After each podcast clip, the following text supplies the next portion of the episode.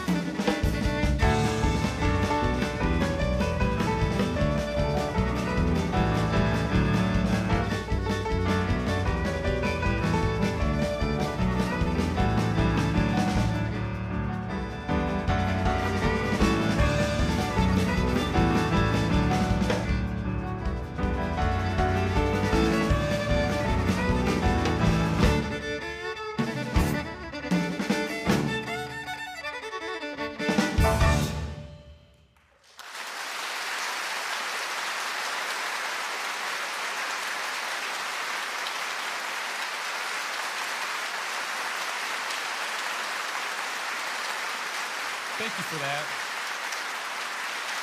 It's good to see you happy. We have a lot to be happy about. That's a song called Come Thou Fount. It's, a, it's not as popular as the other version that you probably know. Uh, but, uh, well, it's, it is. It's a, it's a version. It has the same words of Come Thou Fount. But uh, it has a different chorus. The chorus goes like this It says, I am bound for the kingdom. Won't you go to glory with me? Hallelujah. Praise the Lord. And that's a big theme for tonight. We're bound for the kingdom. A lot to be happy about. One of the things I'm happy about is all these musicians up here. This is a great honor for me uh, to play with these guys. The orchestra behind me is uh, made up of students, mostly from colleges in the area. I wanted to say we've got a few up there, though, that aren't even in college. For example, Kelsey. Kelsey, stand up. This is Kelsey. Now, you may know Kelsey. This is my daughter. Kelsey loves to reform. But I think her big thing, her main passion in life, is keeping me humble. She's always looking for ways to do that. For example, this is something that happened recently. Right now in the Hallett family, we have all this issue where we like pets. We're always into pets. Well, the kids are. I'm very lukewarm on that subject. but the kids like pets, and they figured out I'm not going to buy any more pets. We already have a dog, we have two cats, and we have two fish, which is enough.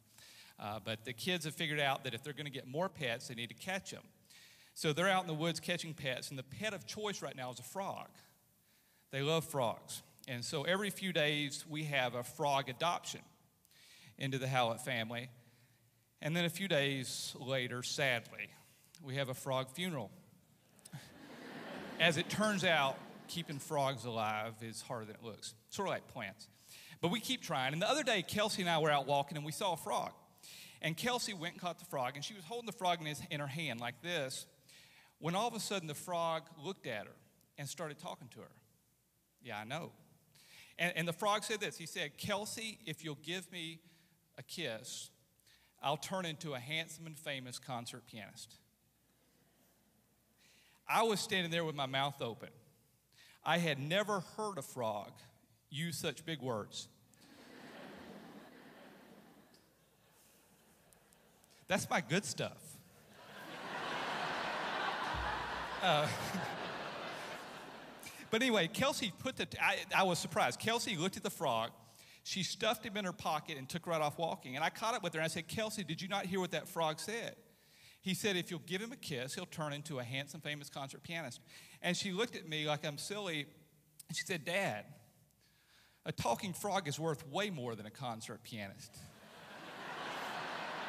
so, like I said, she likes to keep me humble. By the way, it's good to have Steve Mauldin. Oh, he's behind me. Steve Mauldin is down from Nashville. Steve is well known in the Nashville area in the, in the professional music um, scene in Nashville, especially Christian music. He's a legend. And uh, we've worked together for on three big projects. If you know my earlier work, the orchestrated work, Steve is the brains behind a lot of that and uh, been a big influence on my music. Please make him and the orchestra welcome tonight.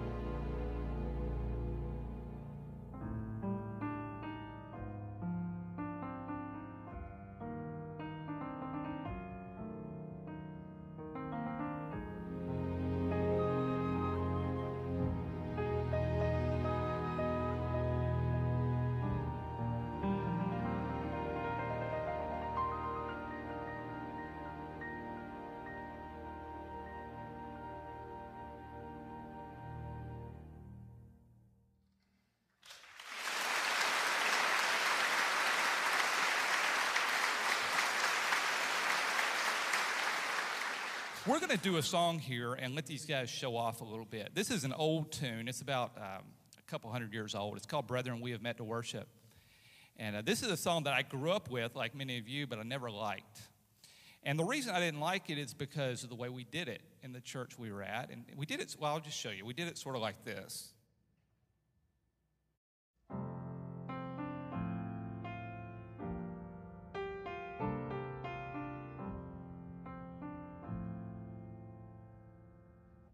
Get the idea. It was very slow. So slow, in fact, that my mother would get in the car afterwards and she'd say, You know what? I don't like that song. It just sort of drags. And she was right, it did drag. It was too slow. And by the way, I, we were talking about musicians out there in the audience, and let me just give you a universal rule of music.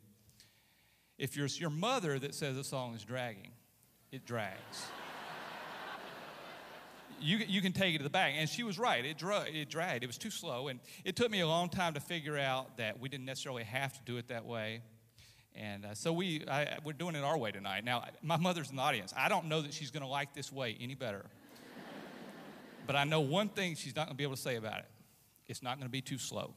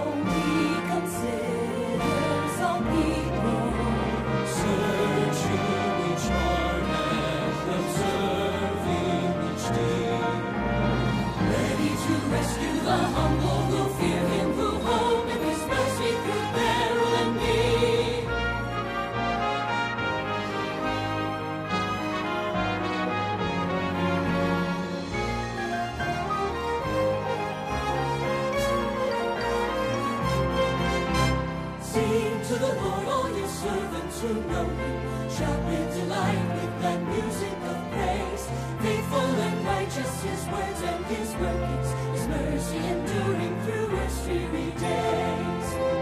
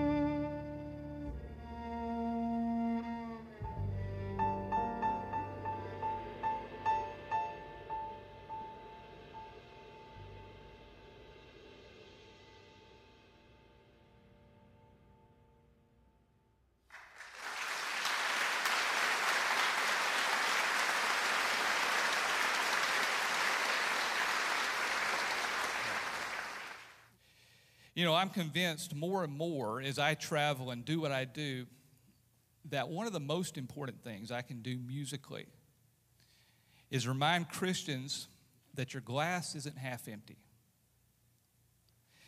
And I say that carefully because I know there are people in here tonight that have significant issues in their lives problems, health, financial, maybe family issues, maybe broken relationships, maybe fear. Even in those times, the glass isn't half empty.